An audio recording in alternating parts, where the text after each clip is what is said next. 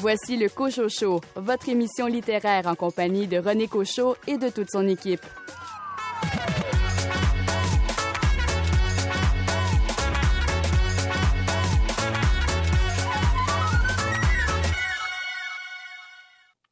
René Cochot. Bienvenue à votre rendez-vous littéraire. J'espère que vous avez passé une belle semaine et que vous avez euh, su profiter euh, des derniers jours pour euh, lire les livres que vous avez eu l'occasion d'acheter, évidemment, à l'occasion de ce qui est devenu une tradition. Le 12 août, j'achète un livre québécois qui a de nouveau été couronné d'un immense succès cette année. Au sommet de l'émission, une entrevue avec l'auteur cherbourgois Jean-Philippe Martel à propos de son roman Chez les Sublimés.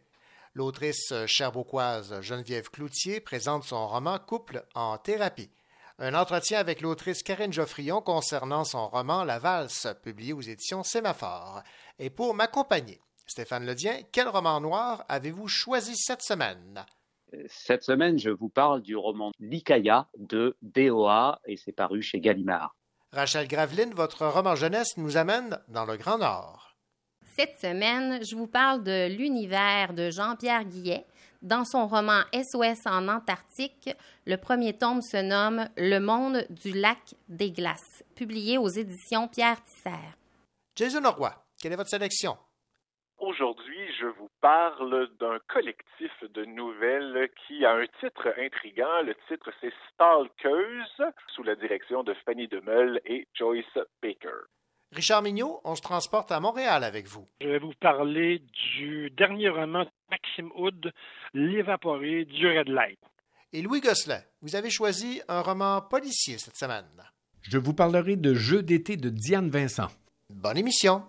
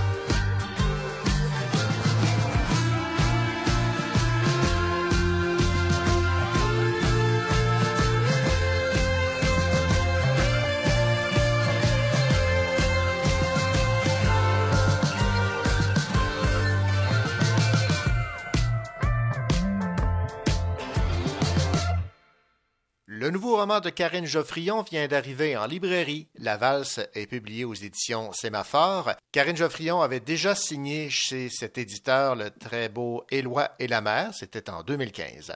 Dans la valse, l'auteur aborde avec brio le doute qui lentement s'immisce dans un couple. Karine Geoffrion traite avec une écriture fluide l'importance de notre image en société également. Karine Geoffrion, bonjour.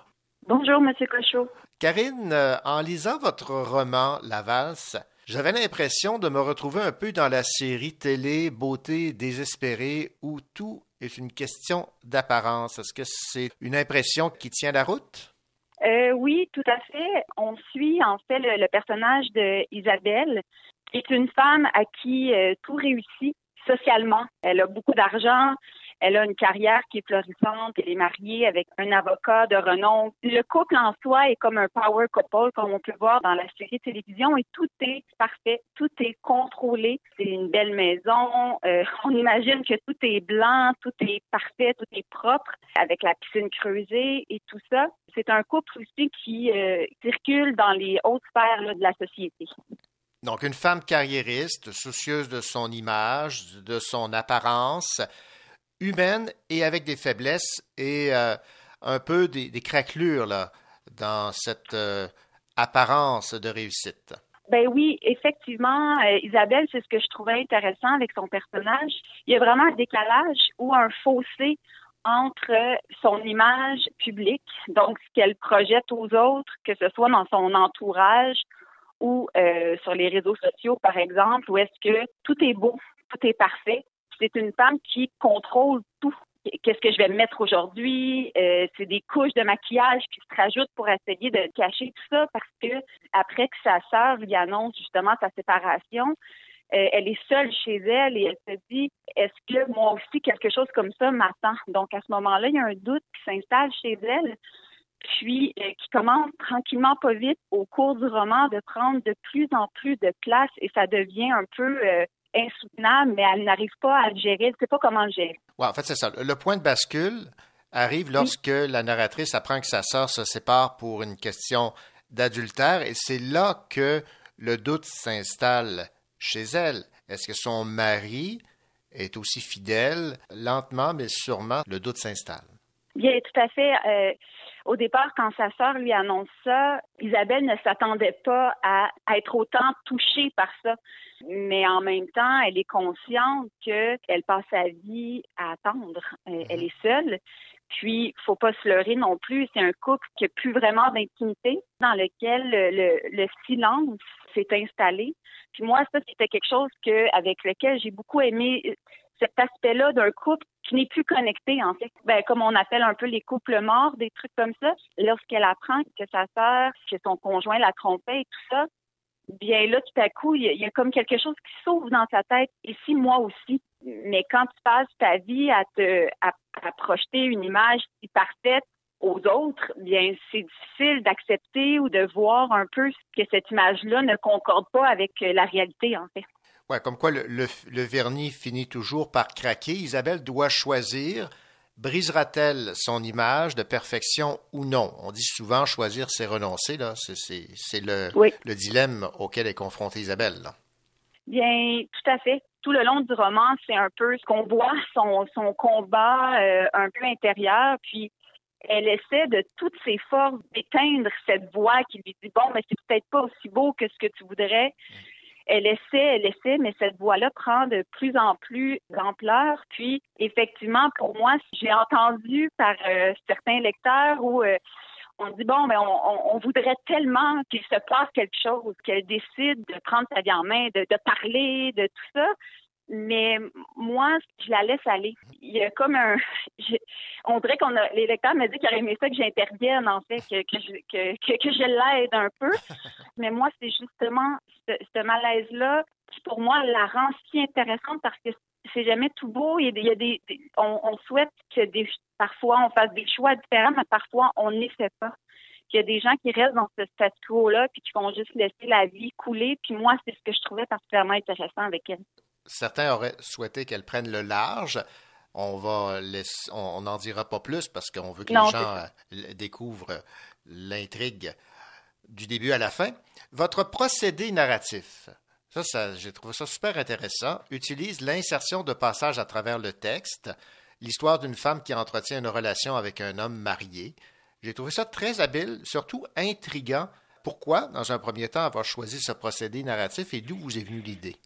Bien, euh, c'est ça. Au départ, euh, les insertions faisaient partie d'un chapitre à part entière, un peu. Puis, il y avait certains petits extraits de cette nouvelle voix-là qui étaient insérés. Puis, au cours de la réécriture, eh bien, tout, le, tout le, ce chapitre-là a complètement disparu. Il a été complètement intégré dans le reste du roman. Puis, euh, ben oui, moi, ce que je trouvais vraiment intéressant, c'était le contraste entre les deux voix. C'est sûr que la parole d'Isabelle, c'est une parole qui est plus euh, qui est plus froide ou euh, détachée ou en contrôle.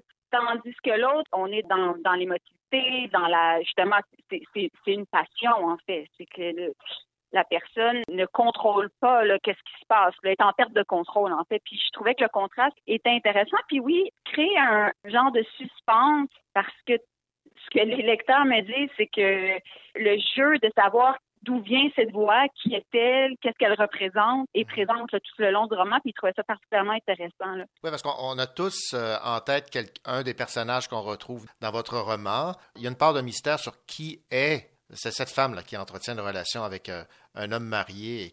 Ben oui, c'est ça. Euh, on ne sait pas. Est-ce que c'est quelqu'un d'autre? Est-ce que c'est Isabelle? Est-ce que c'est une partie de son passé? Est-ce que c'est des, choses qu'elle peut euh, s'imaginer, projeter? Donc, il y, a ce jeu-là qui existe tout au long du roman, puis je pense qu'il rend la, lecture un peu dynamique entre les deux voix comme ça. Parlons maintenant, Karine Geoffrion, du titre. Pourquoi la valse? Euh, en fait, pour moi, ben, au départ, euh, le, roman euh, commence. Isabelle est en train d'organiser son dixième anniversaire de mariage qui a lieu au cours du roman. Puis, pendant que j'écrivais la scène de l'anniversaire, ben, la valse s'est imposée parce que lors de cet anniversaire-là, Isabelle et Xavier, été en grand. Dans le sens qu'ils ont loué un immense manoir il y a des centaines euh, de convives et tout ça. Puis c'est un manoir qui est majestueux sur le bord du lac Memphremagog. Pour moi, ça évoquait vraiment les balles du 18 ou 19e siècle dans lesquels les, aristocrates se rencontraient et dansaient, mais c'était, je veux dire, des moments où est-ce ou des soirées où les gens s'observaient beaucoup. Il fallait bien agir en société, pour éviter les faux pas. Tout le monde s'observe. Puis, pour moi, Isabelle, ça incarne bien ça. Elle est à son anniversaire. Puis, plutôt que vraiment de, profiter de la soirée ou n'importe quoi, elle est toujours dans l'œil de l'autre, en train d'observer les gens, qu'est-ce que les gens pensent de moi. Donc, il y avait un peu ça, mais plus précisément dans, la valse, c'est que la valse, c'est une danse qui, en apparence, est euh, extrêmement fluide, mais dans les faits, ça reste que c'est une... Il y a des pas très calculés dans le sens qu'il faut suivre, faut suivre les pas. Il y a quand même une certaine forme de rigidité dans, dans la valse. Puis lorsqu'on danse au milieu, eh bien, il faut, euh, il faut suivre les pas. On ne peut pas s'extraire de ça. Puis pour moi, ça faisait un bel, une belle analogie avec le personnage d'Isabelle qui, justement, en apparence, tout a de l'air euh, facile. Tout a de l'air, euh, mon Dieu, elle, tournoie dans la vie, justement, puis il n'y a, pas de difficulté, c'est facile, mais dans les faits, c'est que chaque chaque décision euh, ou chaque euh, chaque pas qu'elle fait est justement euh, contrôlé. Donc, il y avait vraiment cette analogie-là pour moi qui est intéressante. Ben, c'est super intéressant, effectivement. L'analogie est parfaite. Karine Geoffrion, ça a été un plaisir de discuter avec vous de votre nouveau roman qui a pour titre La valse aux éditions Sémaphore. Merci beaucoup. Merci à vous. Bonjour, ici Stéphane Ledien. Dans un instant, je vous parle du roman L'Ikaya de l'auteur Deoa, paru chez Gallimard.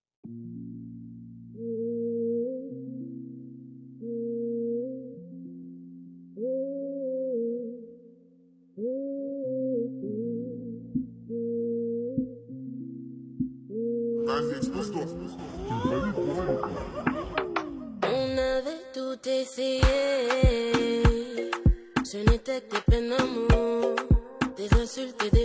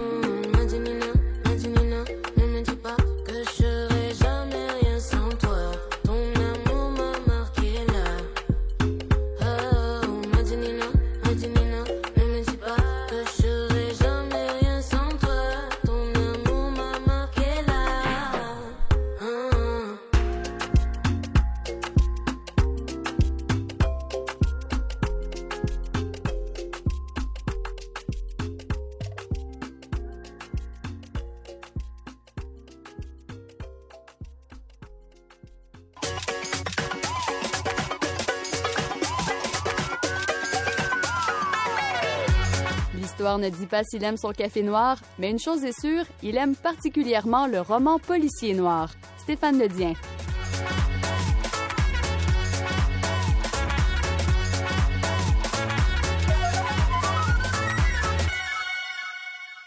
Stéphane Lodien, vous m'intriguez cette semaine avec votre euh, chronique sur euh, le roman policier noir. Le nom de l'auteur est assez euh, intriguant, alors je vais vous laisser le soin de nous parler de cet euh, auteur et de son nom et du livre que vous avez choisi pour nous, soit Likaya. Oui, bonjour René. Donc j'ai choisi un, titre plus étrange, un peu plus euh, à la marge euh, cette semaine encore que, les, les romans précédents. Et c'est l'occasion de revenir sur un, auteur qui se cache derrière un pseudonyme de trois lettres, l'acronyme DOA, qui signifie en anglais Dead on Arrival, c'est-à-dire mort à l'arrivée de la police. DOA, c'est euh, dans, le jargon donc policier, du roman policier, du roman noir, du thriller, cette idée donc euh, quand la police arrive sur le lieu d'un crime, euh, la victime est déjà est, décédée, mais c'est aussi le titre d'un film noir en fait de Rudolf Maté, film noir des années 50 dont le titre, même en France, est resté DOA. Et puis, il y avait eu un remake aussi euh, dans les années 80 avec Dennis Quaid et euh, Meg Ryan, sympathique euh, remake qui reprenait un peu la, la même histoire, l'histoire d'un type qui enquêtait euh, finalement sur sa propre mort. C'est un peu étrange comme ça, mais il arrivait au commissariat, il disait euh, Je veux signaler un meurtre. Et la police lui disait Oui, qui a été tué? Il a dit Moi. Et après, on revenait en arrière euh, le temps d'un flashback pour comprendre qu'il avait été victime d'une machination, etc. Alors, c'est euh, un peu sur la, la, la base de, de cet univers de romans noirs, euh, de, de, victimes coupables, d'ambiguïté euh, permanente que peut-être l'auteur a, a choisi cet acronyme pour faire un- une rapide biographie euh, d'EOA. C'est une figure donc vraiment importante du roman noir euh, français actuel.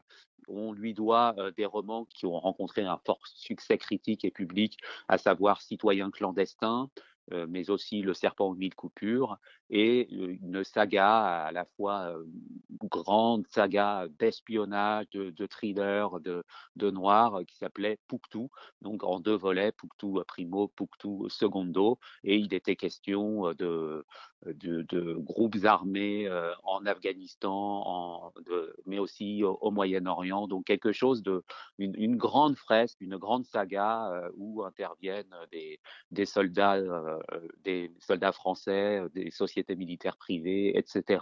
Donc DOA, on le voit, aime manier des concepts un peu à, dimension internationale, des, histoires à, à grandes échelles où il est toujours question de corruption, de réseaux terroristes, d'ultra-violence. Et euh, cette fois-ci, avec le roman Likaya, qui est paru il y a trois ans maintenant et qui est sorti dans une espèce, non pas d'indifférence, parce que la presse française en avait quand même parlé, mais il était attendu avec une certaine fébrilité par les lecteurs de, de DOA. On était tous restés sur ce double euh, chef-d'œuvre un peu qui est euh, la, la saga Pouctou. Et il nous emmène euh, complètement ailleurs avec ce roman, puisqu'en en, clair, on, on bascule dans ce que lui-même appelle un, thriller BDSM. Donc, euh, thriller sadomasochiste, on, est loin, je vous rassure, euh, de, l'espèce de, guimauve de Fifty Shades of Grey, mais on bascule vraiment dans un univers euh, à la fois terrifiant et j'ai envie de dire que s'il y a quelque chose de fascinant, c'est peut-être plus par l'écriture évidemment que par les pratiques abordées dans, dans, ce roman. Alors pour la petite histoire aussi, c'est un roman qui devait paraître au départ euh, aux éditions Les Arènes et puis euh, je ne sais pas politique interne ou autre, il y a eu comme une espèce de, de bisbille. Il paraîtrait qu'après avoir lu le roman qui était annoncé dans, dans la collection Equinox, donc collection de romans noirs aux arènes, finalement le le, grand patron de la maison d'édition Les Arènes aurait euh, décidé de ne pas le publier, peut-être parce qu'il trouvait ça choquant, peut-être qu'il y a autre chose euh, derrière cette histoire, mais ça, ça, a un peu fait bouger les lignes, ça, ça a un petit peu euh, créé une, sensation au sein du milieu littéraire français et pas juste celui du, du roman noir. Alors l'Ikaya, ça raconte deux trajectoires l'histoire d'un ancien chirurgien de haut vol qui est resté défiguré après un, incendie et qui maintenant se cache sous un masque, un postiche de, de loup et sous un masque et c'est pour ça qu'il se fait appeler le loup et de l'autre un personnage féminin qui s'appelle la fille, donc, mais personnage qui reste ambigu. Et ces deux personnages vont se rencontrer en fait dans, des lieux sélects mais secrets de l'Europe de l'Est. Ça commence dans un, dans un bunker, enfin c'est le nom du club à Berlin, et puis ça nous entraîne dans d'autres villes de, l'ex-Europe de l'Est, avec donc Prague, et puis un peu aussi vers l'Italie. Donc on voyage mais on voyage dans, les, recoins les plus sombres de l'âme humaine et des pratiques euh, sadomasochistes. Alors, euh, comme je le disais tout à l'heure, évidemment, euh, ce n'est pas un livre qui s'adresse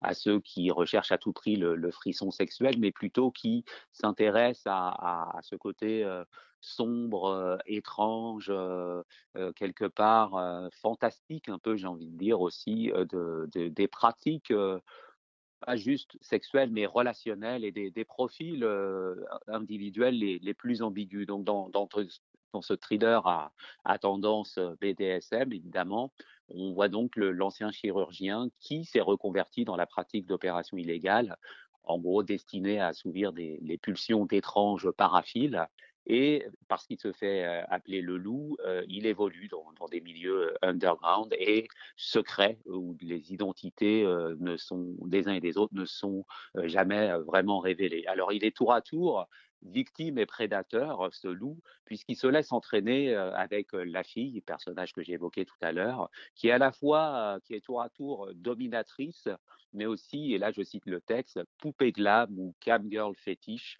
objet sacrificiel, et tous les deux euh, vont basculer dans un enfer de pratiques sexuelles inavouables au cœur des bas-fonds euh, de quelques grandes villes de l'Europe de l'Est qui portent encore euh, les stigmates, si je puis dire, de la guerre froide et de la crise des Balkans.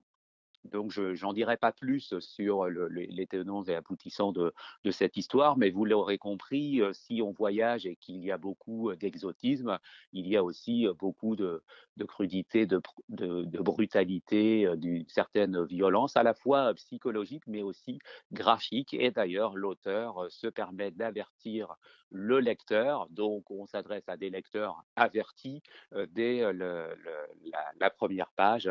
Au fil du texte, on va vite se rendre compte, en effet, qu'il ne s'agit pas du tout d'être dans la stimulation du lectorat, mais plutôt dans une manière de le, de le choquer, mais aussi de, de, portraitiser en fin de compte une société euh, qu'on aborde un peu moins. Et le roman noir, d'ailleurs, euh, souvent va, aborder la question peut-être du, du, sexe, des pulsions, mais jamais sous un angle aussi radical que celui-là. Alors voilà, Likaya, c'est un roman radical, c'est un roman qui tient à dresser le portrait d'une société qui, euh, sous des dehors, bien sous tout rapport, euh, en fait, va cacher euh, des, pulsions de plus en plus étranges, de plus en plus crues.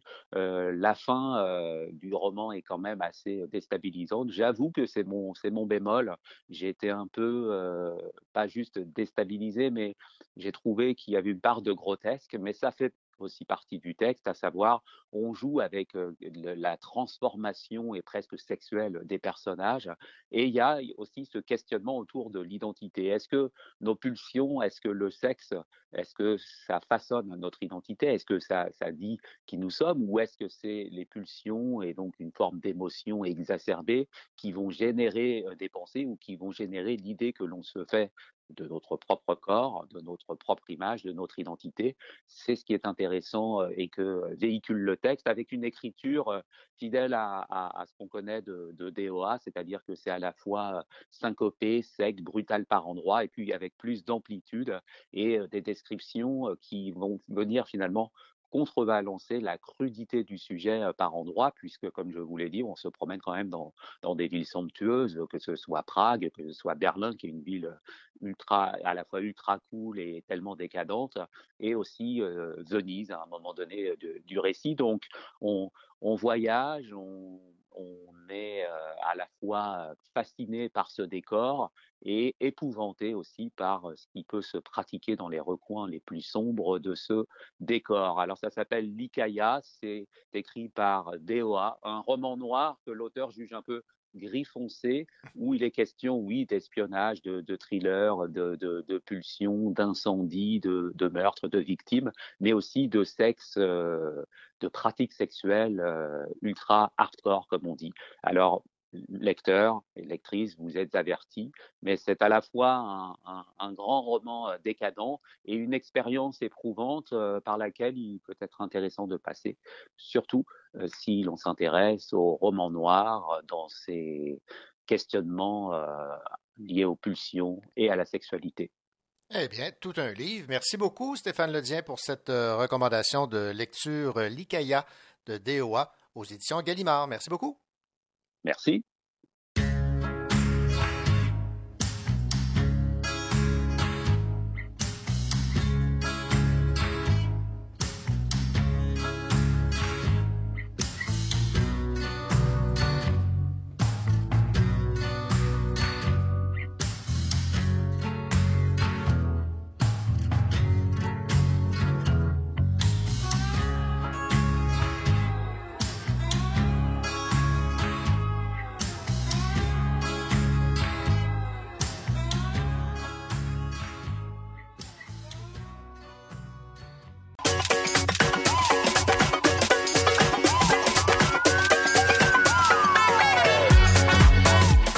Mylène Gilbert-Dumas. Vous écoutez l'émission littéraire Le Cochot Show.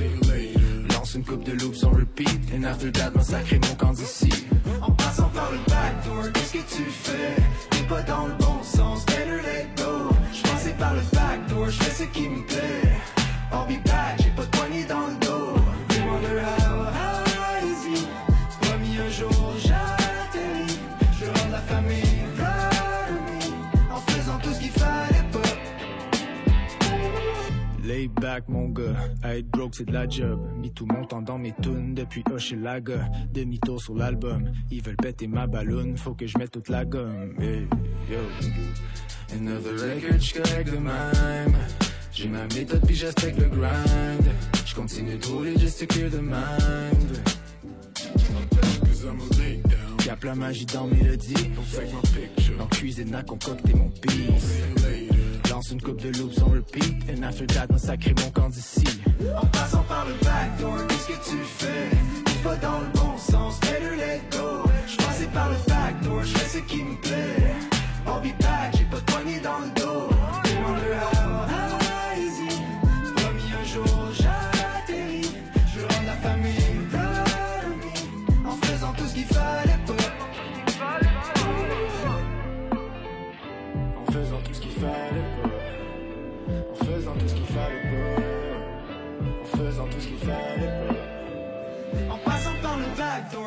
tu fais? T'es pas dans le bon sens, better let go. J'passais par le backdoor, j'fais ce qui me plaît.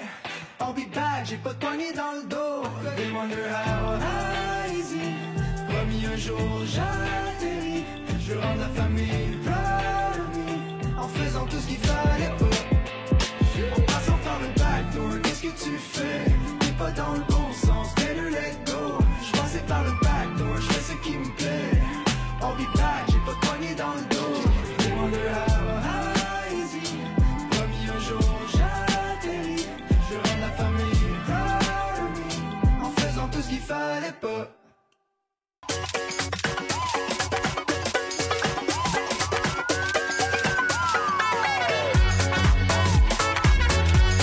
Le crime ne paie pas, mais il plaît à Richard Mignot.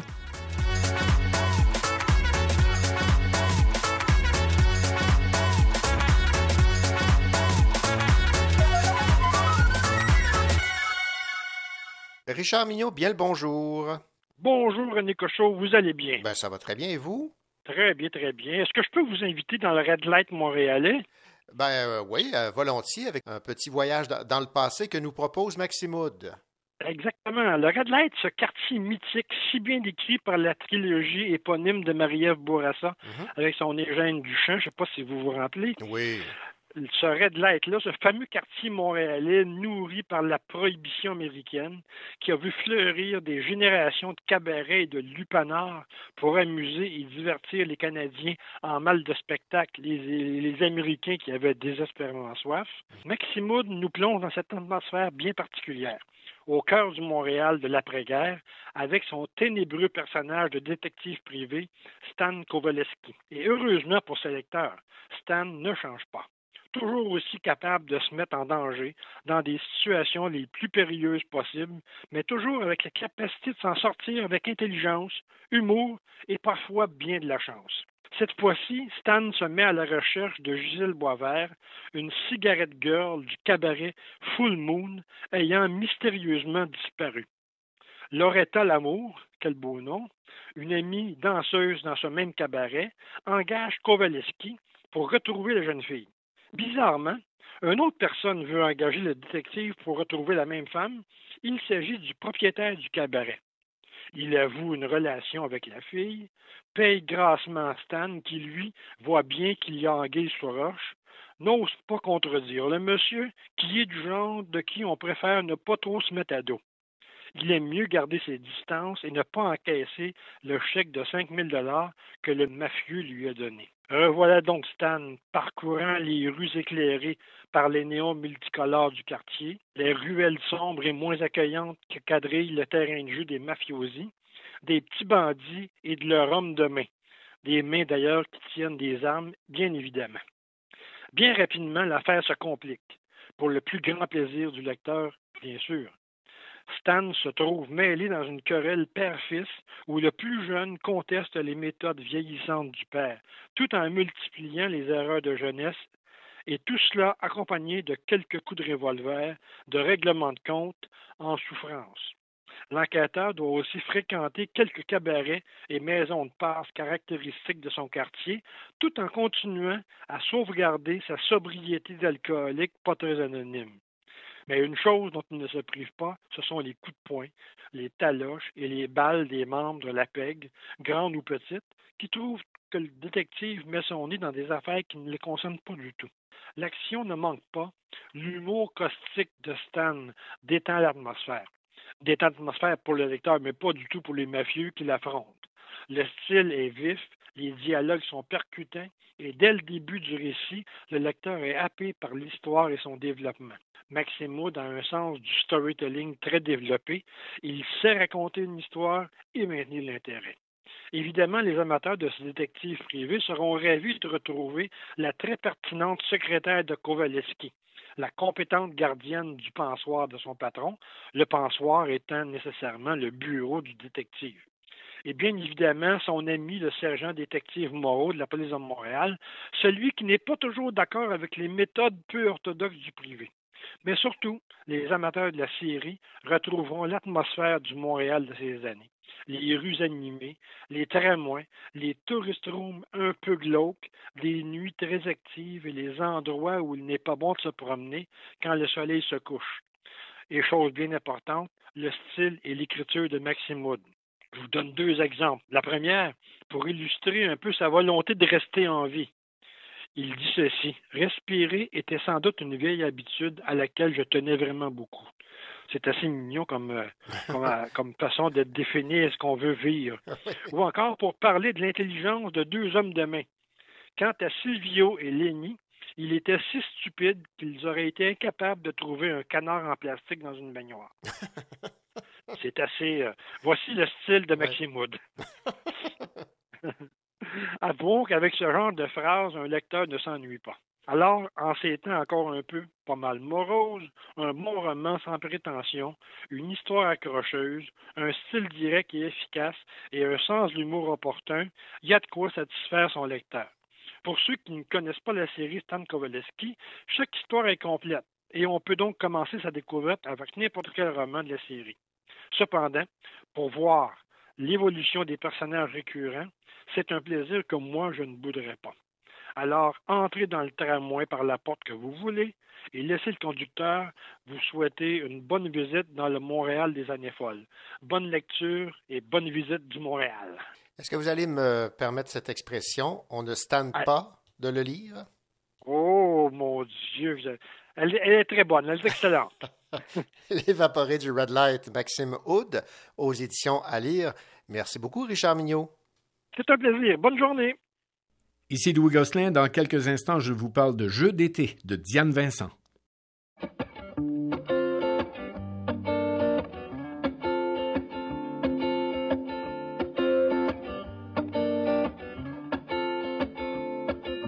Cha tête qui tourne, tourne autour de toi.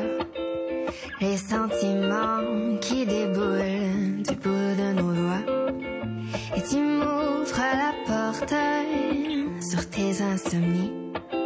Songe trouble qui t'emporte au plus creux de la nuit. Pourtant, je m'acharne à faire un train sourire dans tes yeux qui s'échappent, qui cherchent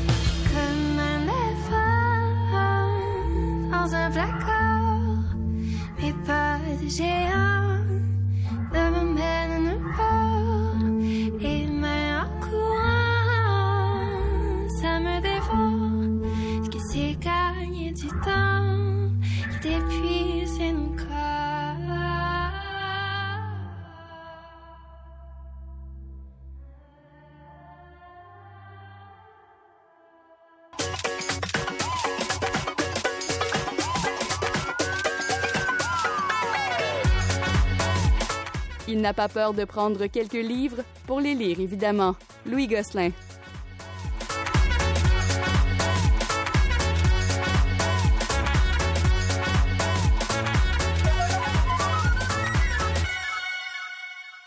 Louis Gosselin, on va s'amuser cet été avec euh, des jeux, mais je pense que le livre dont vous allez nous parler, euh, on est loin des jeux d'enfants. On est loin des jeux d'enfants, en effet. Ça s'appelle Jeu d'été et euh, vous allez voir que c'est pas un jeu ou en tout cas c'est un jeu assez morbide. C'est de Diane Vincent, c'est aux éditions Policier Triptyque, un livre de 285 pages, un roman donc un thriller policier. Euh, Diane Vincent en est son septième roman policier. Elle est anthropologue de formation, puis elle a été professeure de sociolinguistique à l'Université Laval, finaliste à deux reprises des Archer Ellis Award dans la catégorie meilleur polar francophone. Ouais, ça c'est quand Alors, même euh, quand même bien, hein? Ouais, Oui. quand même bien. Et euh, ces romans policiers mettent en vedette l'enquêteur Vincent Bastianello et sa conjointe Josette Marchand. Alors, Jeu d'été, ça raconte l'enquête entourant le meurtre de Sarah, qui est une jeune Française et violoniste dans un parc de Montréal. C'est pas un meurtre banal. On lui a arraché des morceaux de chair un peu partout sur le corps. Il n'y a aucun indice, aucun suspect, aucune caméra de surveillance. Donc, on part vraiment l'enquête à zéro. J'ai lu, René, ce roman en quelques jours seulement. C'est vraiment captivant pour plusieurs raisons. Ben, D'abord, l'histoire est racontée par la conjointe de l'enquêteur. Et ça, ça donne un angle tout à fait différent. Ben oui. Habituellement, on a soit une- c'est impersonnel et on raconte une histoire. Mhm. Là, c'est elle, la, la conjointe, qui parle des états d'âme de son mari enquêteur, qui voit l'enquête de différentes façons, Ah, qui intéressant, continue ça. son métier de massothérapeute. Et euh, quand il arrive à la maison, il lui confie des éléments de l'enquête, puis là, ils en discutent tous les deux. Ah ouais. C'est un angle très, très, Mhm, très ben ouais. Euh, c'est très novateur aussi. Ensuite, au début de certains chapitres, on peut lire les états d'âme du tueur après le meurtre. Ça, ça met un petit peu euh, un intérêt de plus. Ça Mhm. nous le fait euh, imaginer davantage, détester davantage, pourrait-on dire. Et enfin, ben, c'est important, c'est écrit simplement, c'est facile, c'est agréable à lire. Les thèmes abordés sont très intéressants aussi, très actuels. On parle d'extrémistes, de suprémacistes, de groupes organisés, de mauvaise utilisation des médias sociaux. Alors l'intrigue très bien menée, les personnages sont bien campés, ça reste un roman policier avec de la violence par exemple et de la violence physique, de la violence verbale, mais si vous aimez le genre, ce sera une très bonne lecture d'été. Ça s'appelle Jeu d'été puis je vous laisse découvrir le lien entre le titre et l'histoire. Oui. Vous allez vous allez comprendre pourquoi ça s'appelle Jeu d'été à, à un certain moment dans le livre. D'accord. Alors, ra- rappelez-nous l'auteur et la maison d'édition. Alors, Diane Vincent, Les Jeux d'été aux éditions policiers Triptyque, un livre de 285 pages environ qui va vous faire passer de très bons moments cet été. Et qu'on dévore très rapidement. Voilà. Merci, Louis Gosselin. À bientôt. Bonjour, ici Rachel Graveline. Dans un instant, on part en exploration avec SOS en Antarctique. Le premier tome se nomme Le monde du lac des glaces, écrit par Jean-Pierre Guillet et c'est publié aux éditions Pierre Tisser.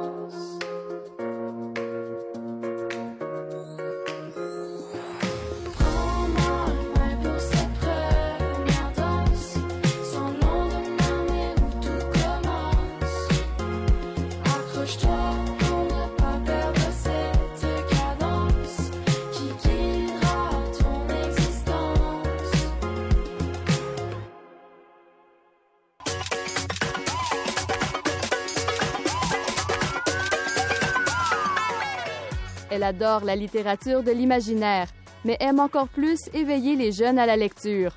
Normal, puisque Rachel Graveline est auteure et animatrice.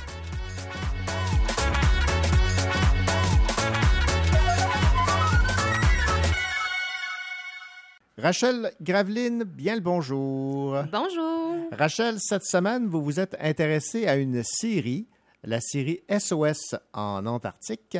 Et là, vous allez nous parler du tome 1 de cette euh, série euh, publiée chez Pierre Tisser de Jean-Pierre Guillet. Le titre, Le monde du lac des glaces. J'aime bien le titre. Oui, le titre est invitant. On sent bien euh, la saveur fantastique. Ouais.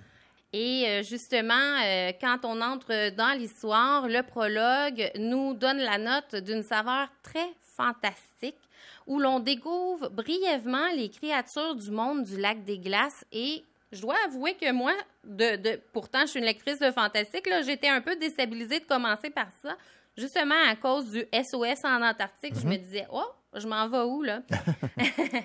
Mais dès le chapitre 1, le lecteur va s'accrocher au personnage de Juline, qui est vraiment dans, dans un univers très réaliste. Là. On n'est plus dans le, le monde fantastique. Et euh, la, la jeune fille vient de perdre son ami Jean-François. Et dès le début du premier chapitre, on lit Une jeune fille sanglote devant l'urne vide. On n'a jamais trouvé le corps du défunt. Elle attire les regards au salon funéraire, cette grande fille éplorée. Vêtue à la dernière mode, le teint caramel, de jolis yeux marrons, un visage rond couronné d'une ample chevelure noire savamment tressée, elle essaie de contrôler ses pleurs, mais c'est plus fort qu'elle. Tout cela est trop triste, trop injuste, et c'est de sa faute. Oh, OK, ça part fort. Exactement. Donc, si jamais le, le prologue vous déstabilise, on part comme ça. on comprend ensuite que Juline a incité le garçon à s'embarquer dans une croisière exceptionnelle vers l'Antarctique pour y découvrir les oiseaux. Malheureusement, son navire s'est échoué sur la côte et après avoir été porté du- disparu durant un certain moment, on a présumé que Jean-François était mort. C'est donc euh, ce qui fait en sorte que Juline se sent coupable et d'autant plus bouleversée. On découvre aussi comment l'amitié s'est tissée entre les deux personnages qui sont vraiment très opposés. Et ce n'est que quelques semaines plus tard que l'espoir de revoir son, avis- son ami va se réveiller chez la jeune fille, puisque dans les manchettes, on va annoncer la capture d'une petite créature étrange portant l'écharpe que Juline a offerte à Jean-François juste avant son départ. Et dès lors, l'adolescente va tout faire pour pouvoir relancer les recherches parce que à partir de ce moment-là, connaissant son ami, elle est certaine qu'il est encore vivant puis qu'il est coincé en quelque part. Et évidemment, à ce moment-là, on fait le parallèle avec la petite créature et notre prologue du début, qu'on se demandait où on s'en allait avec ces petites bêtes. Et désormais, à partir de, ce moment-là, on va revenir en arrière un petit peu et voir ce que le garçon a vécu parce que effectivement, Jean-François a survécu, mais il est encore en danger puisqu'il est dans le monde sous la glace. Ici, l'auteur parvient à donner une couleur assez originale à son récit avec ses différents rebondissements. C'est, souvent inattendu parce que justement, on n'est pas dans un univers connu. Et on suit assez bien le personnage de Jean-François dans son dédale, sous les glaces, le monde étrange qu'il découvre. Et même si à l'occasion, je dois dire que les descriptions sont parfois un petit peu longues, mais en même temps nécessaires, comme je dis, parce qu'on n'est pas dans un univers connu. Mhm. On vit aussi les allers-retours entre Jean-François et Juline. Donc, euh, on, on est dans une histoire, bref, qui est somme toute un petit peu plus complexe. Donc, ça s'adresse plus à des jeunes qui sont un petit peu plus aguerris en lecture. Je, dirais qu'on on commence peut-être pas à 12 ans à, lire avec celui-là, mais c'est un bon roman. Et euh, le côté aventurier, le côté exploration, c'est certainement euh, ce qui va accrocher euh, l'adolescent dans l'approche de l'auteur. Et d'ailleurs, je vous donne un petit, un petit avant-goût avec un extrait qui, qui implique da- davantage notre naufragé Jean-François. D'accord. Un dodo, s'exclame Jean-François. L'oiseau se retourne avec vivacité. Il fixe l'intrus émet une sorte de raclement, puis s'éloigne, l'air plus ennuyé qu'inquiet. Jean-François a déjà vu des images de dodo. Un oiseau disparu autrefois par la faute des chasseurs humains. Cette créature-ci est plus grande mais elle a bel et bien un air de famille. On va sentir que le jeune s'emballe et il jongle avec ses connaissances et sa grande fascination devant ce nouveau monde. Et de là, on va avoir vraiment l'aspect un peu écologique, Mhm. l'aspect, le, le- le- le côté, ses connaissances euh, au niveau des oiseaux et sa fascination pour euh, ce voyage-là. Et à force de se questionner sur l'oiseau, sur les créatures euh, disparues, Jean-François va nous amener une dimension différente dans le récit qui pourrait sembler dramatique à première vue, mais qui va prendre un tourment somme toute plus léger à l'occasion. Et encore une fois, je vous, je vous donne un petit extrait, alors qu'on est un petit peu plus loin avec sa découverte du fameux dodo mystère. Encore une fois, c'est son privilège de découvreur de nommer cette nouvelle espèce. Un oiseau à mi-chemin entre le dodo et l'autruche. Il, Jean-François, cherche vainement dans sa mémoire les noms scientifiques correspondants et improvise. Un dodruche, lance-t-il. Dodus, Truchus, Janus, Franciscus Ferron. Et là, il éclate de rire, évidemment. Et ce petit moment euh, m'amène justement à vous parler du personnage de Jean-François. C'est vraiment la grande force de l'histoire. Vraiment, le, personnage porte l'histoire à merveille.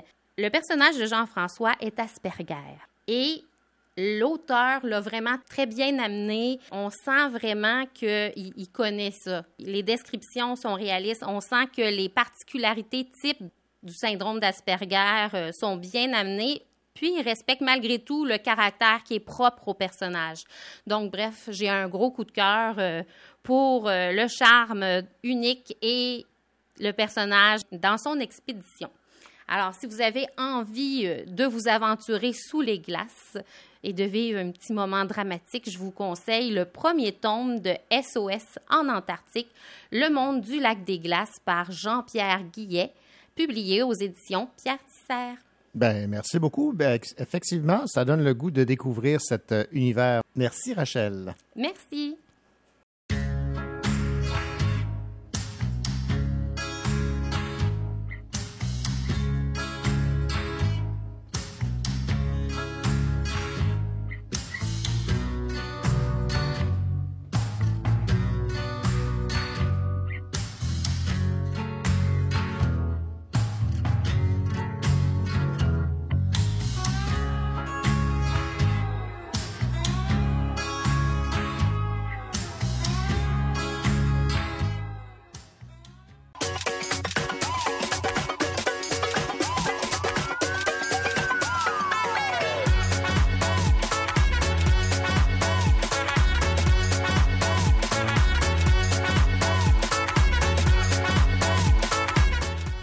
Voici la deuxième heure du Cochocho.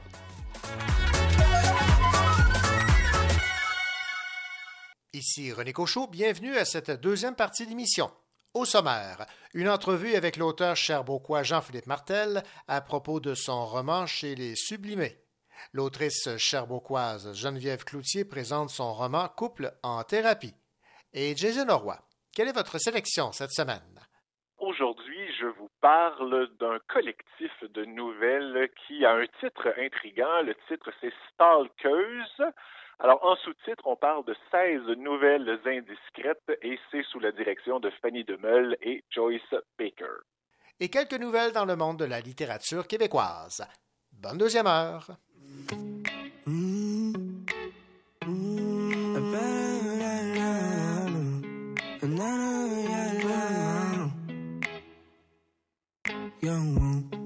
Weezy. On le cherche partout dans la ville, le pauvre la cervelle en travaux. Weezy.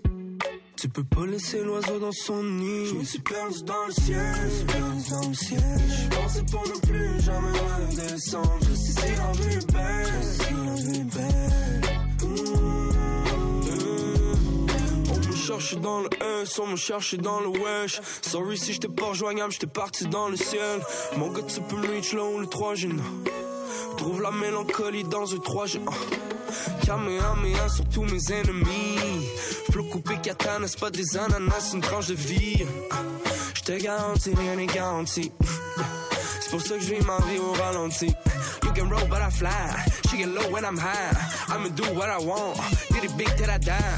Nobody can stop me, no. On the road comme un trucker. Hey, pensez pas que c'est easy. Fallait work. Hey. Where is he? On le cherche partout dans la ville pour les arrêts d'un travaux. Where is he? Tu peux pas laisser l'oiseau dans son nid. Je suis perdu dans le ciel. Je suis perdu dans le ciel. Je suis passé pendant plus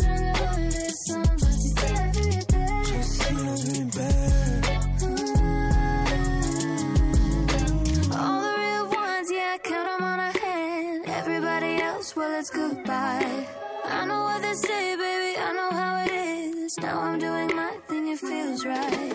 It seems unreal. Used to look for something, was scared of what was coming. Nothing to fear. Maintenant, le ciel, c'est clair, on va se Je me suis je suis perdu dans le ciel. Pensais pas non plus, j'en ai un descendre. Je sais si belle, je est belle. Je suis perdu dans le ciel, je suis perdu dans le ciel. Je pensais pas non plus, j'en ai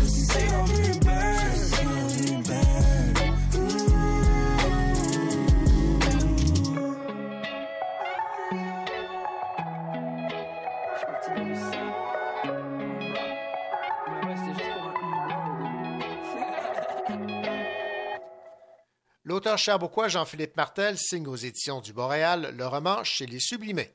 Dans cette fresque générationnelle, on y suit des amis d'enfance qui voient leur route se séparer à l'âge adulte. Ils renouent beaucoup plus tard et tentent de combler un grand déficit d'amitié, mais leur vie a changé, tout comme celle de leurs rêves d'adolescents et leurs espoirs. L'auteur dépeint avec clairvoyance et une plume efficace une génération désillusionnée, la sienne.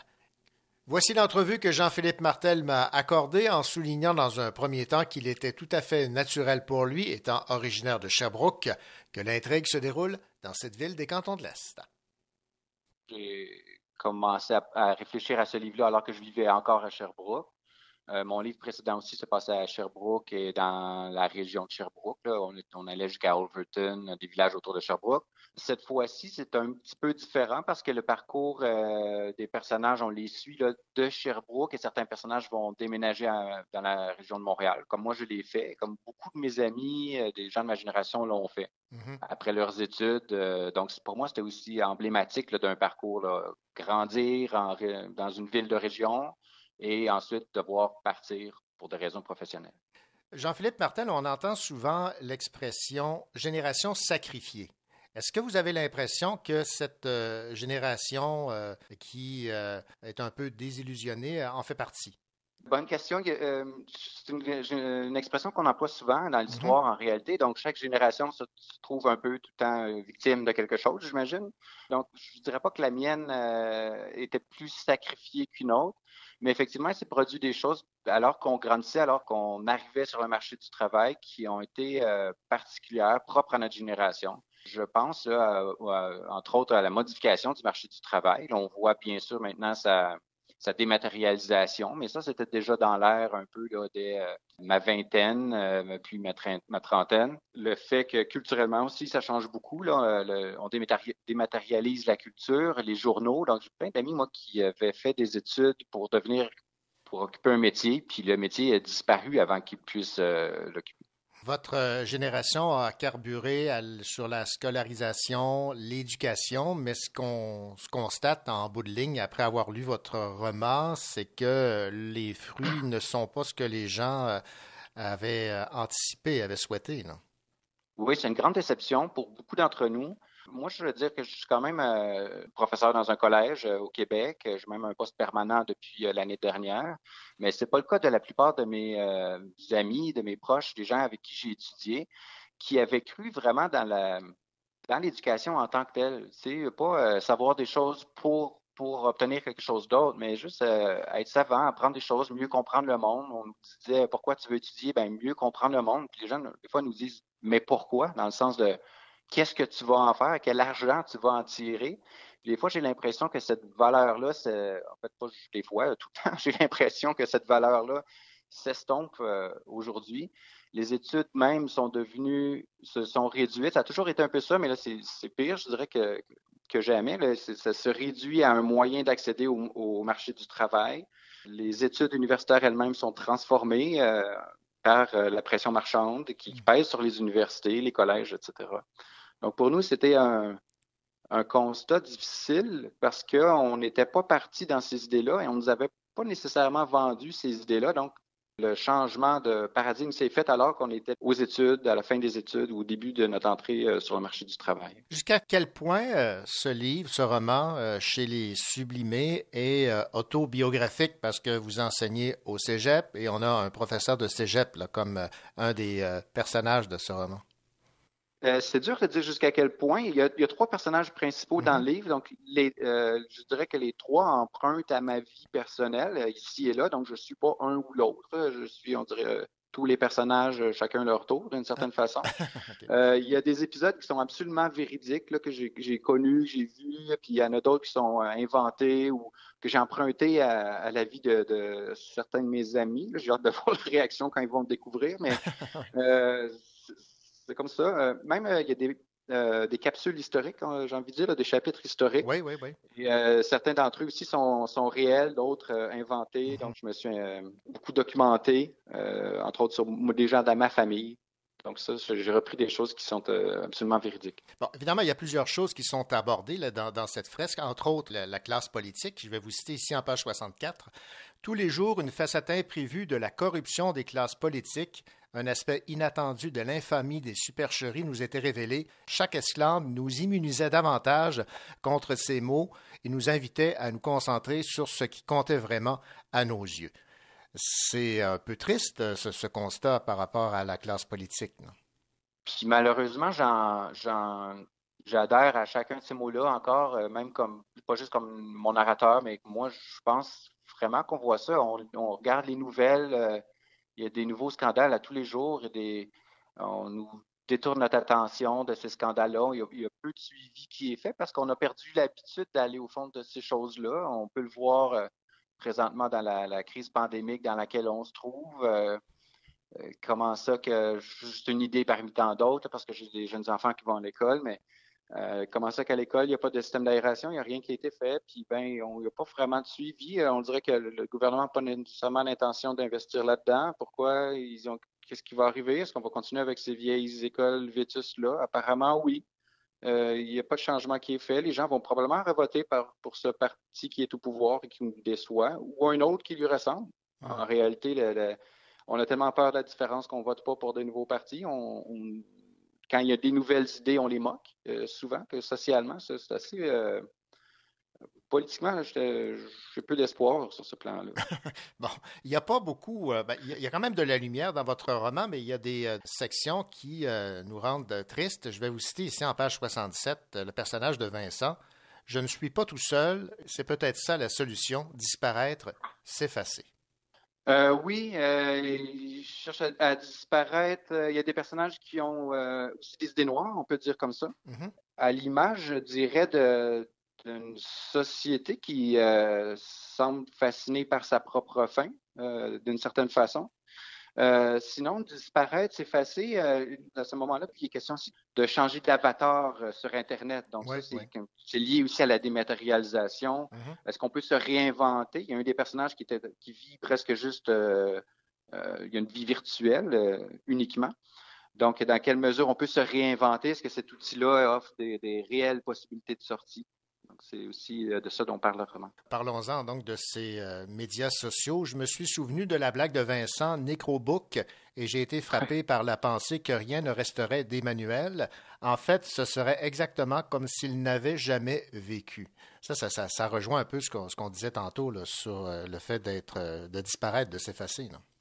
Oui, ben en faisant des euh, recherches documentaires sur le, le- le passé, notre histoire, l'histoire du Québec, euh, même en, en fouillant des, des petites euh, recherches sur, euh, généalogiques, je me suis rendu compte que des gens ordinaires, on n'a presque pas de documents. C'est presque rien qui, qui jalonne leur vie. Comment retracer la vie de quelqu'un qui a vécu, un de nos ancêtres, par exemple, qui aurait vécu en 1850?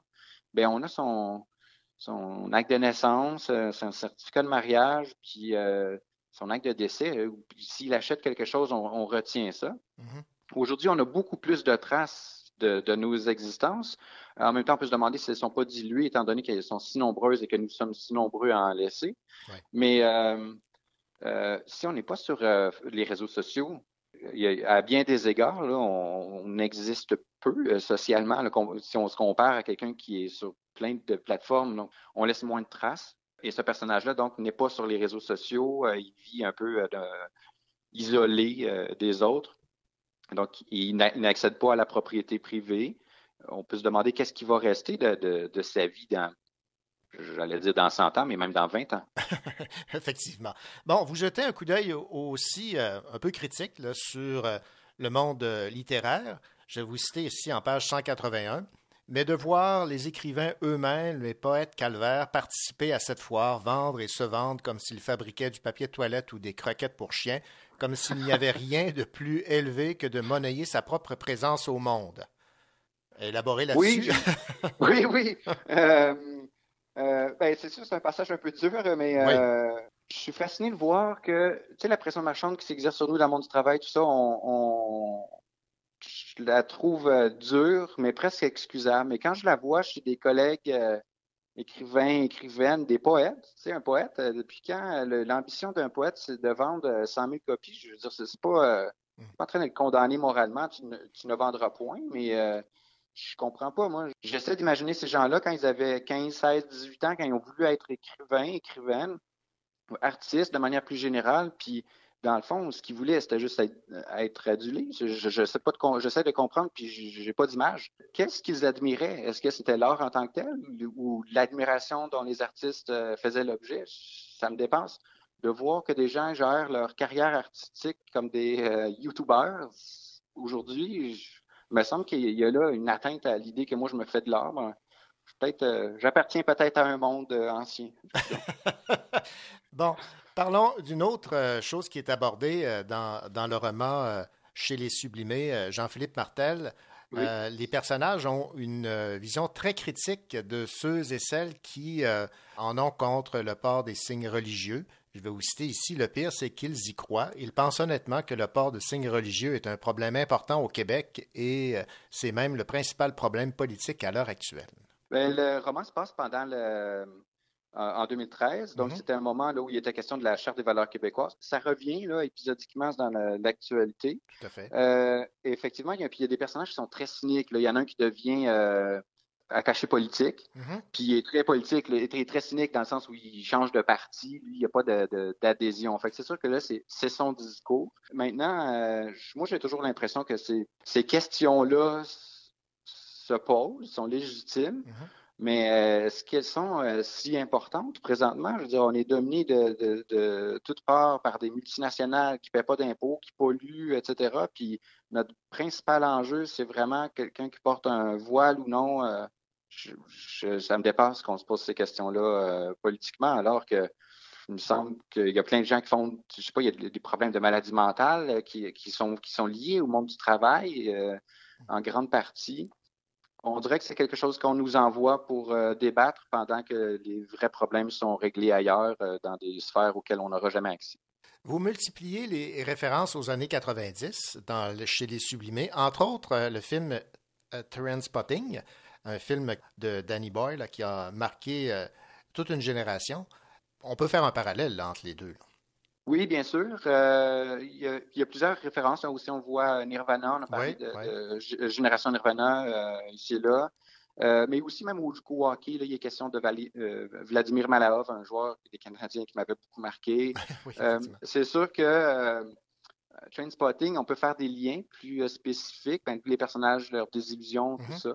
Mais je dirais surtout la fin euh, du film où les, le personnage, ça, une sorte de résurrection, si on veut, elle, est ironique d'une certaine façon parce que le personnage se sort du monde de la drogue lorsqu'il embrasse le monde de la consommation. Tout, tout ce qu'il souhaite en sortant de- du film, c'est d'acheter une grosse télé, porter des beaux vêtements, réussir financièrement. Donc, il laisse de côté tous ses anciens idéaux. Et ça, c'est un peu ce que on est appelé à faire aussi, je pense. Dernière question, euh, Oui. Jean-Philippe Martel. Qu'est-ce que vous aimeriez que les gens retiennent de la lecture de votre roman chez euh, Les Sublimés?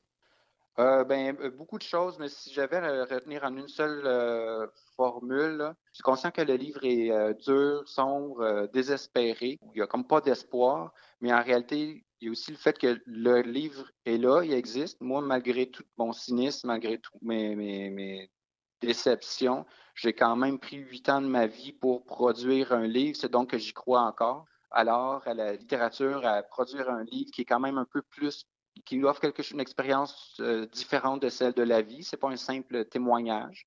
Je pense que c'est ça qui, que j'aimerais que les gens retiennent, que euh, le livre est là, il se présente quand même comme euh, il y a beaucoup de travail dedans, comme une sorte de quelque chose de peut-être un peu beau. D'une certaine façon, on, on utilise moins ces mots-là. là, c'est peut-être euh, grandiloquent. Un objet de beauté, euh, quelque chose euh, qui reste malgré le malheur. Ben voilà, c'est une belle conclusion. Ça. Jean-Philippe Martel, je rappelle que votre roman a pour titre Chez les Sublimés. C'est publié aux éditions du Boréal. Et euh, ben, moi aussi, je l'ai trouvé beau. Alors, euh, il y aura certainement bien des gens qui euh, auront la même conclusion. Merci beaucoup. Merci à vous.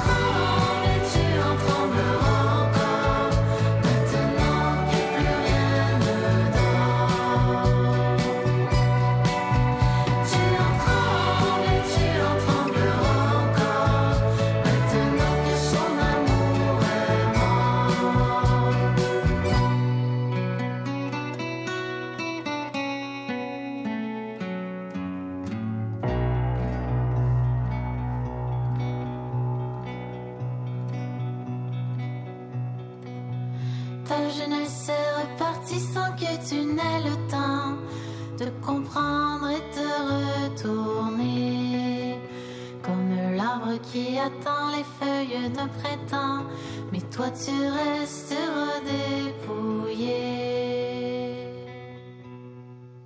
Avec des personnages du best-seller Un week-end sur deux, Geneviève Cloutier nous ramène ce couple. Cette fois, la nouveauté a pour titre Couple en thérapie. C'est aux éditions de Mortagne.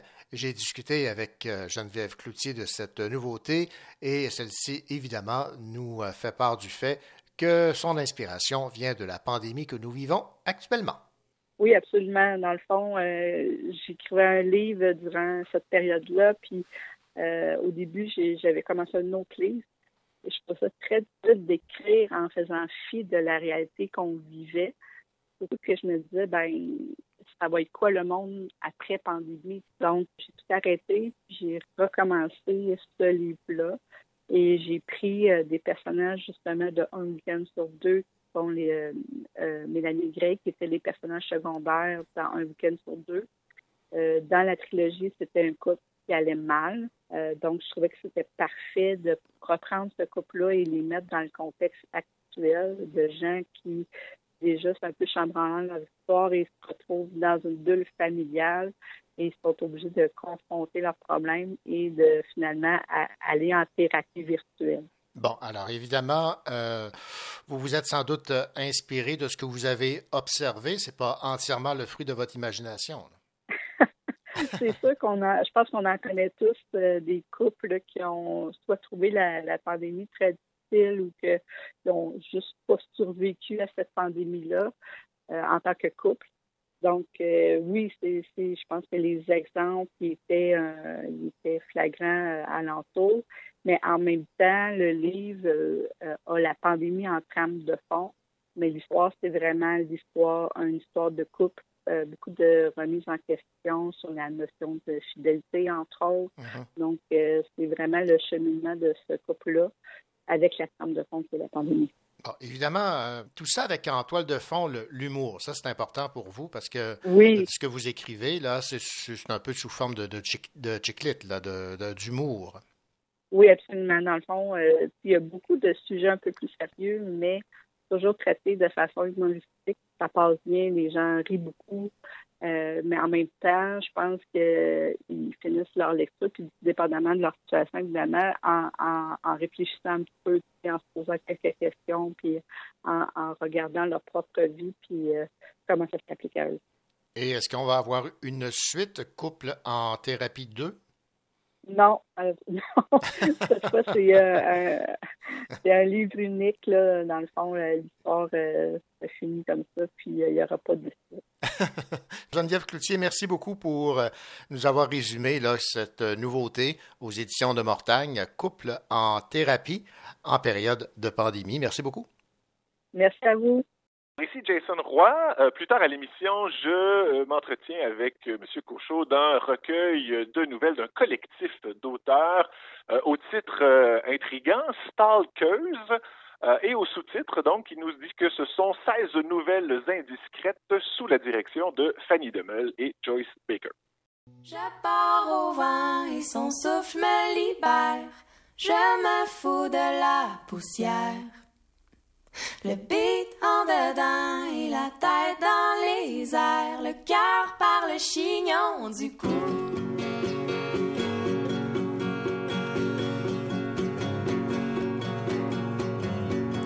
Marcher sans savoir où aller en suivant les feux verts.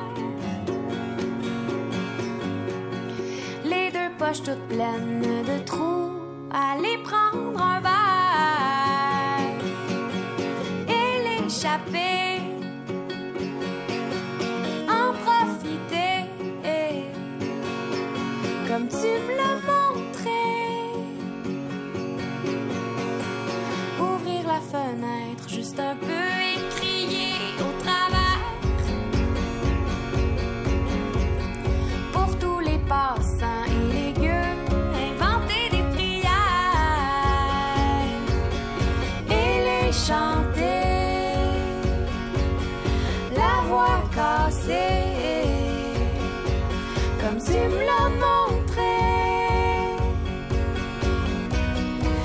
Je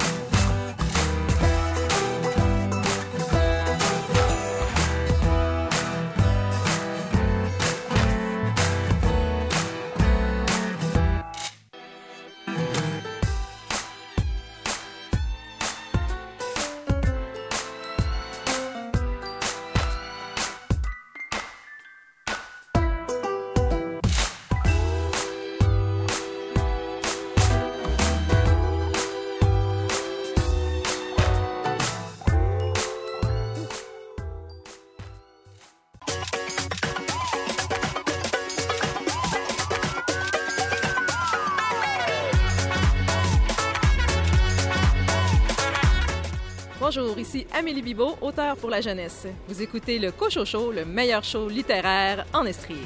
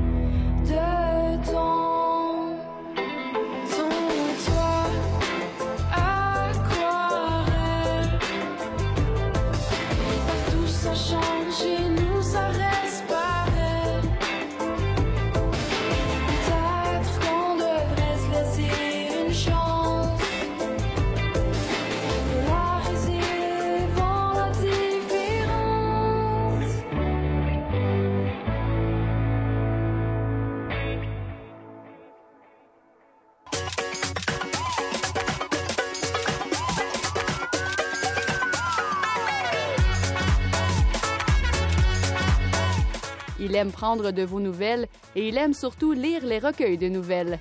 Jason Roy.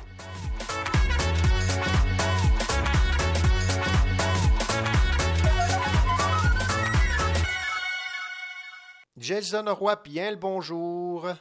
Bonjour, bonjour. Jason, vous êtes euh, quelqu'un qui aimait beaucoup lire les recueils de nouvelles, vous en écrivez euh, vous-même, et est tombé entre vos mains un livre dont le titre est bien accrocheur, bien particulier, Stalkers.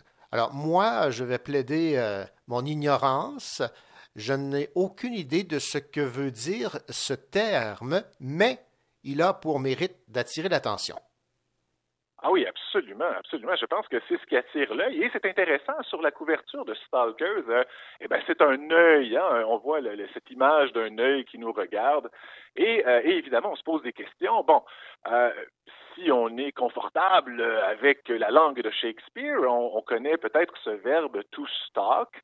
Et euh, là, ici, on a euh, donc féminisé, francisé ce, ce mot stalk en stalkeuse. Euh, donc, évidemment, ça attire l'attention. Moi, je me suis posé la question, euh, prof de français un peu chatouilleux, si c'était judicieux comme choix. Euh, Est-ce qu'il n'y aurait pas eu un mot français qui aurait fait le travail? hein? et, euh, et après un peu de recherche, euh, René, je me suis rendu compte que, ben, que non, en fait. Hein, ce verbe euh, anglophone, to stalk, euh, est vraiment un mélange, on pourrait dire un savant mélange entre le voyeurisme et le harcèlement. Et ni un ni l'autre de ces mots français, le pris de façon isolée, ne convient. Donc, ce n'est pas un équivalent. Alors, il- harceleur, harceleuse, non, ça ne serait pas exactement ça. Voyeuse non plus. Alors, je comprends, je comprends ce titre, donc Stalkers, qui vient euh, fondre un peu ces deux concepts. OK, bon, ben, me voilà euh, bien informé. Je vais mieux dormir cette nuit en sachant exactement la, la définition de, de ce terme. Bon, évidemment, c'est un recueil de nouvelles, donc différents, différents styles euh, d'écriture. Qu'en avez-vous pensé? Ben, effectivement. Donc, euh, ce- collectif donc réunit plusieurs autrices. J'ai envie de dire plusieurs autrices parce que je pense que sur les 16 nouvelles, il y- elles sont à peu près toutes, là, je pense qu'il y a une exception, et donc, donc elles sont à peu près toutes euh, écrites par des, euh, par des femmes. Évidemment, comme, comme tout collectif, là, bon, il y, a- il y a des surprises et il y a peut-être certaines inégalités, j'ai envie de dire ça, de style ou d'écriture, hein, si vous voulez. Je pense que les, les collectifs, tout comme les recueils de nouvelles, sont un peu comme, euh, comme des buffets chinois. hein. Donc, euh, si moi je le prends, ça se peut que je préfère les spare ribs et vous, René, vous préfériez peut-être les egg rolls. hein. Euh, Oui. Donc, euh, ah, moi, bon, j'ai lu donc avec beaucoup d'intérêt ce collectif et je, je dois quand même admettre qu'il y a, euh, à mon avis, quelques perles à l'intérieur. La thématique est assez relâchée. C'est-à-dire que la thématique du, harcèlement, du voyeurisme, certaines autrices euh, vraiment l'ont pris à bras le corps et on voit qu'elles ont euh, vraiment tenté de suivre ce filon-là. Alors que d'autres euh, d'autres euh, nouvelles sont un peu plus loin. Il faut gratter un peu là, pour voir le lien avec la thématique. Mais ça aussi, je pense que c'est assez, euh, assez fréquent là, dans les recueils. Ce que j'ai beaucoup aimé, entre autres, c'est que euh, je trouve qu'il y a un, il y a une touche très moderne dans, dans l'écriture de la plupart de ces autrices. On est, euh, on est vraiment dans un monde très, très actuel. Et là encore, c'est peut-être euh, bon le prof de, de littérature qui est habitué de travailler des textes plus anciens. Là. Euh, donc, de, de- de plonger dans un monde où le, cellulaire est omniprésent, les réseaux sociaux, les, les textos, Facebook, tout ça. Euh, je trouve que ça donne une touche donc très actuelle à, à l'écriture de ces nouvelles.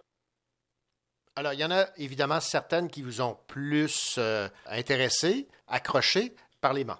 Oui, j'ai envie de, souligner quelques-unes vraiment que j'ai trouvé euh, vraiment vraiment bien euh, menées comme narration ou des récits vraiment très très intéressants. La première que je vais mentionner, c'est une, une nouvelle qui s'appelle Meurtrière. Alors c'est de l'autrice Catherine Lavarenne. C'est intéressant cette nouvelle. On est dans on est dans une enquête là, sur un, un meurtre, euh, comme on dit en anglais, un cold case. hein. donc Oui, un oui. meurtre qui n'a pas été résolu depuis longtemps là. Euh, et, et justement, c'est une, euh, c'est- un personnage qui échange à travers des fans sur les réseaux sociaux. Et évidemment, je, je- je ne vais divulgacher aucune nouvelle aujourd'hui, mais euh, il y a une surprise vraiment euh, très intéressante. Donc, euh, c'est une nouvelle qui, euh, je pense, réussit très bien l'art de la chute. Donc, évidemment, cette, cette enquête termine sur un peu une queue de poisson très, très, très intéressante. J'ai envie aussi de souligner le texte Le Jet de Fanny Demeul, donc qui est une des euh, directrices, hein, si vous voulez, de ce collectif. Ouais. C'est une nouvelle intéressante qui flirte un peu, j'ai envie de dire, avec le dégueu, hein, avec le, scatologique. Bon, euh, en, autant qu'on puisse utiliser ce terme-là pour une, fascination envers le pipi. Mais le, beau de cette nouvelle, en fait, c'est que euh, dès qu'on plonge dedans, on n'arrive plus à s'en détacher. Hein. Il y a une espèce de, relation de oh, j'ai- est-ce que j'ai envie de continuer à lire, mais, mais je peux pas m'empêcher. Donc, on se rend avec plaisir jusqu'à la fin de cette nouvelle. Et évidemment, non plus, je, ne vous je pas euh, la chute. J'ai retenu une autre qui s'intitule Le phase lunaire de Marie-Claude Lapalme. Celle-là, je veux vraiment la souligner. Ce texte-là est vraiment très, très bien écrit. On parle d'une une plume fine, précise et d'après moi, c'est la nouvelle dans ce collectif qui euh, incarne le mieux la thématique euh, du recueil. hein. Donc, euh, on est vraiment dans l'histoire d'une fille qui va, et là, je vais me permettre de l'utiliser moi aussi, ce verbe, là, qui va stalker son voisin. hein. Donc, euh, qui va autant là, être euh, voyeuse, harceleuse, hein, donc avec, euh, avec ce voisin. Encore une fois, une chute vraiment bien contrôlée qui, qui se rend jusqu'au bord du sanglant, mais sans y aller tout à fait. Donc, j'aime beaucoup, moi, ce genre de chute qui nous permet d'imaginer une fin à la limite violente, mais sans nécessairement tout, euh, tout nous écrire les, détails. Donc, c'est vraiment, euh, vraiment bien joué de la part de Marie-Claude euh, Lapalme. J'en mentionnerai deux autres. J'ai- une nouvelle que j'ai retenue qui s'appelle L'attente de, Loïc Bourdeau. Et, moi, je suis toujours fasciné par euh, les nouvelles qui sont écrites à la deuxième personne. Alors, je trouve qu'un un auteur, une autrice qui sait manipuler le tu et le vous, c'est impressionnant, franchement. Je, je- moi, je lève mon chapeau. Et ça fonctionne parfaitement dans, euh, dans cette nouvelle là, qui nous parle d'un d'un personnage qui est obsédé par sa prof du primaire et qui ne la lâche pas, là, qui la poursuit et qui ne semble pas comprendre que celle-ci le, le fuit, hein, qui, qui ne semble pas décoder les signaux. Et à nouveau, ça va nous amener dans une chute euh, intéressante qui ouvre de multiples fins euh, possibles qu'on peut s'imaginer et qui sont euh, tout aussi dramatiques les unes euh, que les autres. Et je terminerai en parlant de la nouvelle là, De Passage de Sarah Desrosiers. Ça aussi, ça m'a beaucoup intéressé, cette nouvelle. Donc, on a un personnage qui n'a pas connu son père. là. Je ne veux pas encore une fois trop vendre la mèche, mais qui sait, donc ce personnage-là s'est monté tout un scénario sur qui pourrait être ce personnage de ce père qu'elle n'a pas connu et qui va aller à la recherche donc du vrai. hein. Donc, qui va aller, euh, qui va tenter justement d'a- d'aller voir qui est ce- ce- cette vraie personne et, en fait qui ne s'attendait pas à être confronté au, euh, j'ai envie de dire, au clash entre euh, le père fantasmé et le père réel, et qui va donc être euh, confronté à hein, ce- ce- cet écart entre les deux personnages. Et encore là, on s'en va vers une chute que je ne cacherai pas. Donc, grosso modo, le, le collectif Stalkers est à lire vraiment si vous avez, bon, premièrement, un intérêt pour cette thématique là, du, du voyeurisme qui frise le harcèlement. Et bien entendu, bien entendu, si vous voulez découvrir euh, quelques-unes des plumes euh, féminines les plus acérées là, de la littérature euh, actuelle. Stalkers, donc euh, publié chez Québec Amérique. Et rappelez-nous qui a, a dirigé ce, ce collectif, ce recueil de nouvelles? Sous la direction de Fanny Demeul et Joyce Baker. Alors, Jason, vous m'avez donné le goût de plonger dans l'univers de Stalkers. Mission accomplie. Merci. Merci beaucoup. Bonne journée.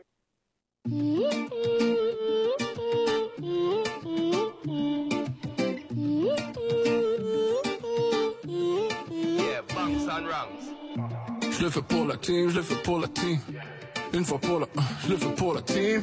On redessine leur tableau comme Pablo, à la Picasso ou le gars de Medellin. On prie tous pour un sauveur. Où sont les Lévesques et les Dessalines? Time's up sans mon sauveur. Mais les étoiles s'alignent, yeah, yeah. Oh, na, na, na. On a tout donné, now we don't give, we don't give up. Oh, na, na, na. On va tout donner, so we do it. One last time. Comme si demain n'a pas de lendemain. One last time. Comme si demain n'a pas de lendemain.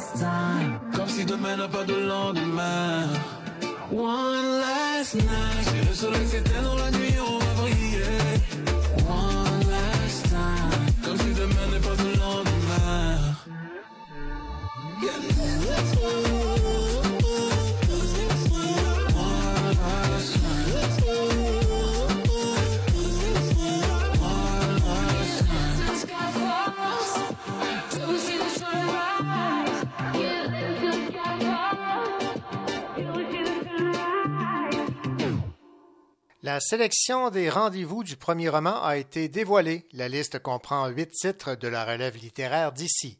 On retrouve en liste Les Montagnes Noires d'Astrid Apra-Amian, Valide de Chris Bergeron, Petit Géant de Pierre Courville, Le fond des choses de Thomas Deslauriers-Brousseau, Le Lièvre d'Amérique de Mireille Gagné, Jeu d'eau de Julien Grégoire, Furie de Myriam Vincent et Tout et Ori de Serge Forêt, qui a déjà remporté le prestigieux prix Robert Clich 2021.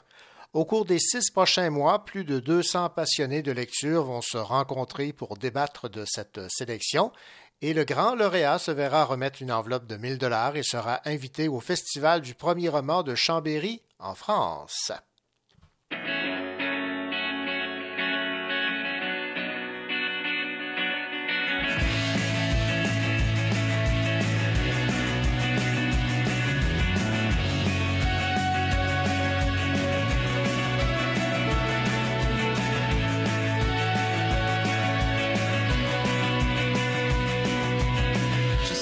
Homme de peu, un homme de rien, évanoui dans le vide du rêve américain. Mais je mérite mieux que de ronger mon frein, engourdi dans le fil, aligné pour le déclin. Je voudrais qu'on s'enlace comme pour la première fois. Et m'entendre te dire comme ceux qui croient. Ne t'en fais pas, ça ira, ça ira, ça ira, ça ira.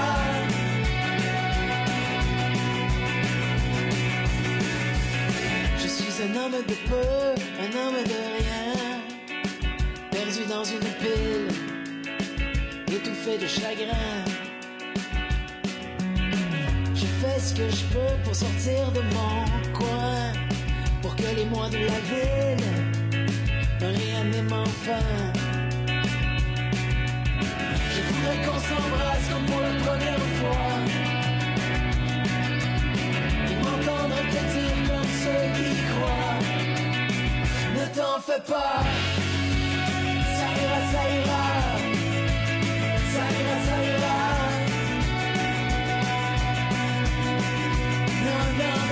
ne t'en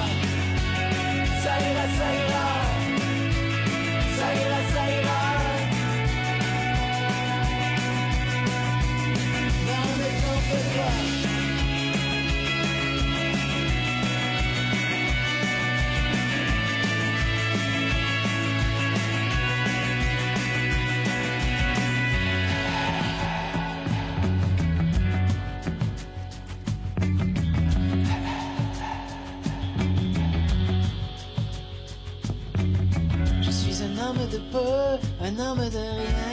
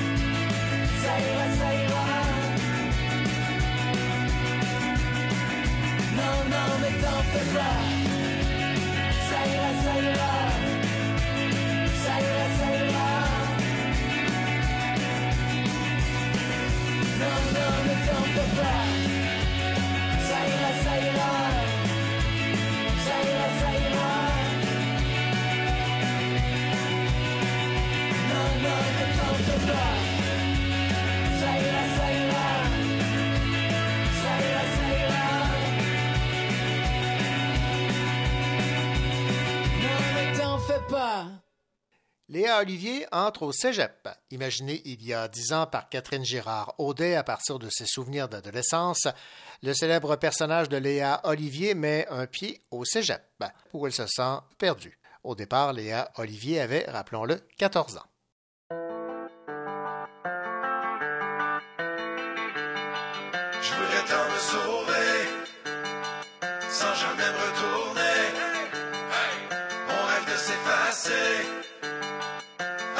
s'oublier, à force de s'oublier.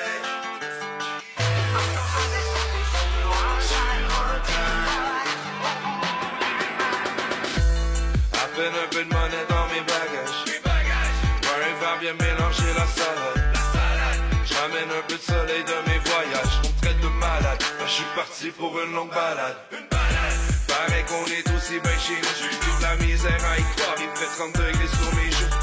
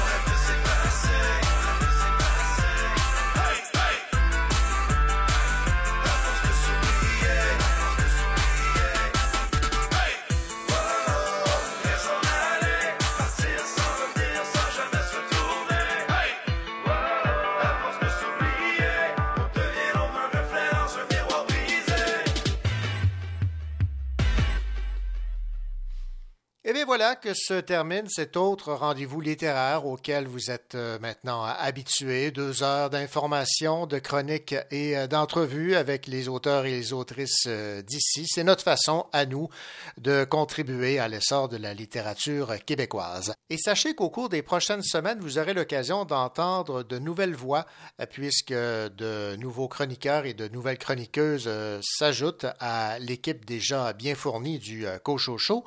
Entre autres, Florence Menet, que vous connaissez sans doute comme euh, autrice. Florence Aubé, une grande lectrice, va s'ajouter également à la liste des euh, chroniqueuses. Et nous aurons également l'occasion d'accueillir une libraire basée à Montréal, Frédéric Saint-Julien, que vous avez sans doute eu l'occasion d'entendre lorsque nous avons présenté ici au Cocho Show deux émissions spéciales sur la littérature autochtone. Frédéric Saint-Julien avait, pendant tout le mois de mai, fait la promotion à chaque jour d'un livre mettant en vedette la littérature autochtone. Et d'autres personnes vont se greffer également à l'équipe, mais je vous en dis pas plus, on se garde quelques petites surprises. D'ici là, ben, portez-vous bien et surtout, je vous souhaite de belles lectures.